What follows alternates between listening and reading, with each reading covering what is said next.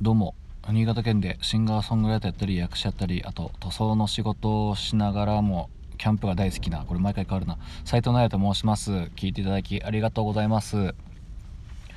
ちょっとねさっきのあの「スノードロップ」っていうラルク・ワンシェルの曲歌ったんですけど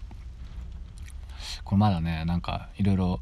思い出があってまあほんとくだらない話なんですいませんけども。このね「スノードロップ」っていう曲が主題歌のドラマあるんですよ。あったんですよね当時ね、うん、これがまたねまた僕が好きそうな B 級のドラマなんですよね「うん、走れ公務員」っていうねドラマで。これ本当に知ってる人いないと思うんですけどね、うん、火曜日のね火曜日の8時にやってたんですよね。火曜日の8時ですからね。もうすごいですよね。もう諦めの時間ですよこれ完全にね、うん、でこのドラマはねあの誰だったかな？主演のね新米系新米父兄があの佐藤珠緒さんですね。もうそれだけでも時代を感じますけど佐藤珠緒さんとあとね沖縄めぐみさんと藤崎奈々子さんと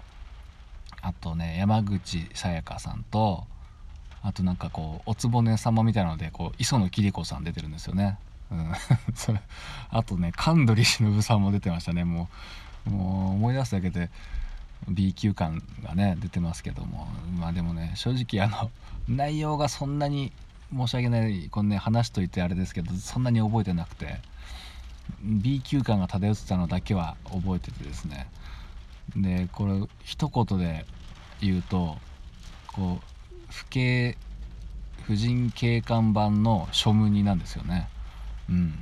なんか新米のこのキャピキャピした子を囲むなんかちょっとおつぼねちょっと変わったおつぼねたちみたいな感じなんですよね。うんなんかこの時のフジテレビっていうのは結構あのそういうのがあってこの前かなとか分かんないですけどなんかね「ナオミ」っていうドラマもやっててそれは今度あの女性版の GTO なんですよね。うんなんか2匹目の土壌を追ったんだかよくわかんないですけど破天荒の女教師がみたいな感じのねなんかやってて、うん、でこれは本当にねまあドタバタコメディみたいな感じでいや本当内容覚えてないな言っといてあれですけど。うん。なんかね最終回はなんか覚えてるんですよね。これまあどうせ誰も見返さないですよね。見返す術があるのか分かんないですけどこれ DVD とか出てんのかもう謎なんですけど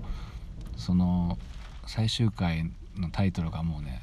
その主人公が確か渚ちゃんっていう言うんですよ佐藤珠緒さんがね。渚シス。なんかなんとかの復讐みたいな。そのなんとか班の復讐みたいになって。なんかそれはまあほんとタイトル通りで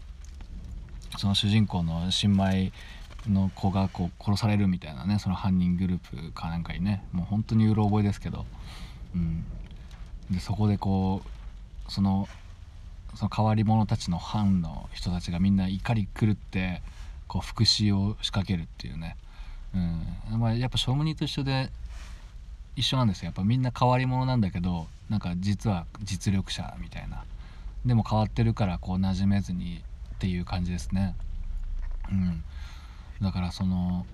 でそのまあこうネタバレですけどその渚さんが死ぬっていうのは実は嘘だったんですよね。最後生きてるんですけど、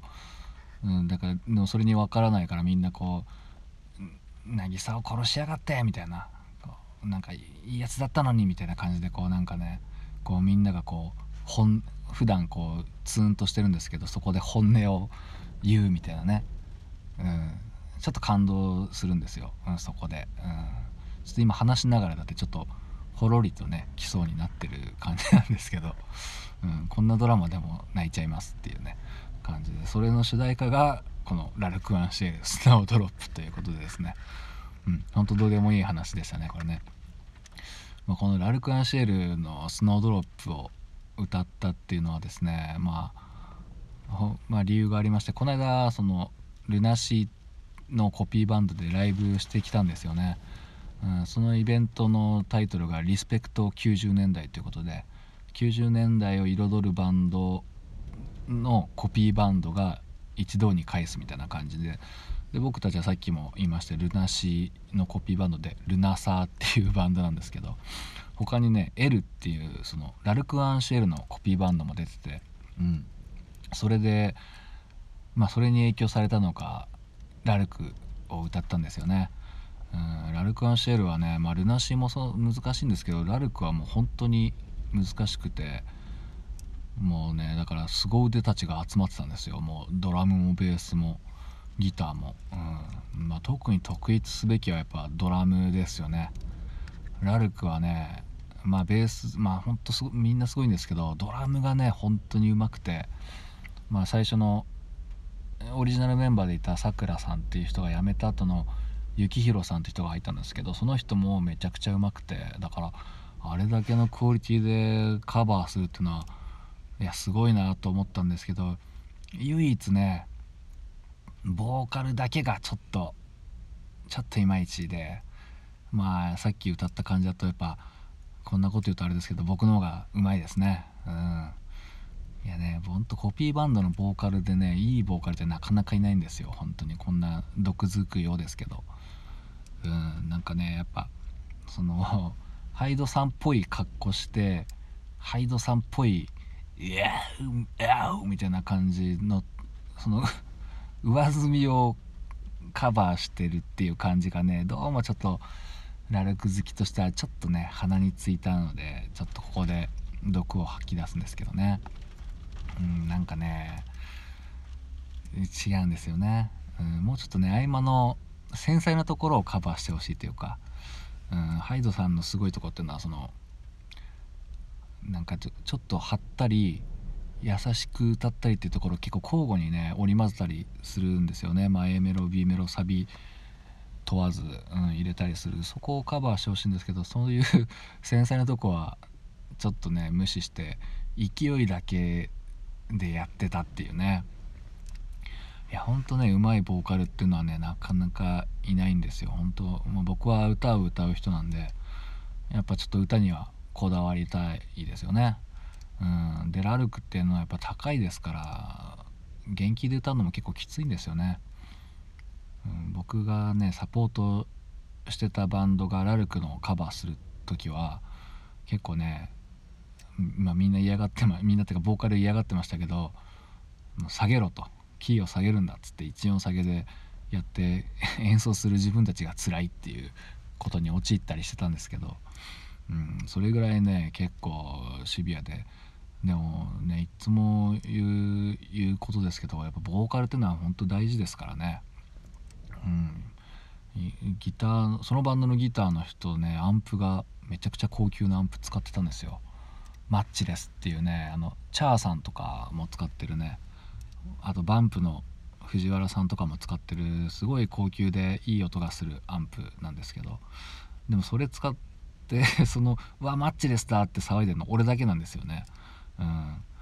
その同じバンドのベースもラルク好きだけどやっぱマッチレスとか言ってもよくわかんない、うん、もうパートが違ってもわからないぐらいのまあお客さんもっとわかんないですよね。まあ音がいいことぐらいは分かりますけど。うん、でもやっぱお客さんにもちゃんと分かるのはボーカルっていうところでね、うん、なんでねボーカルにはちゃんとしてもらわないと、ライブってなんか雰囲気とか勢いで「いやよかったよ」ってなりがちなんですよね。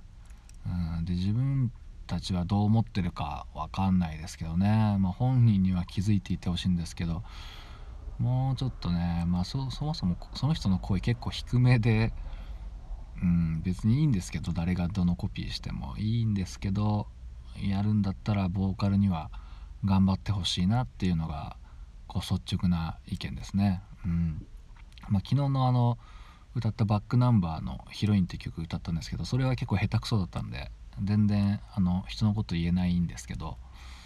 うん、でもねやっぱそこはもうちょっとこだわってほしかった。でもなんか気持ちよくなってる感じがしたんでいや届いてほしいなと思ってねこの この声が、うん、ちょっとその人の名前も素性もさっぱり分かりませんけどね、うん、全然あの打ち上げでも話すことなく、ね、なんですけどちょっとねやっぱラルクにはうるさいので、うんまあ、そんな感じのわけわかんない話でした。どうも聞いていただきありがとうございました。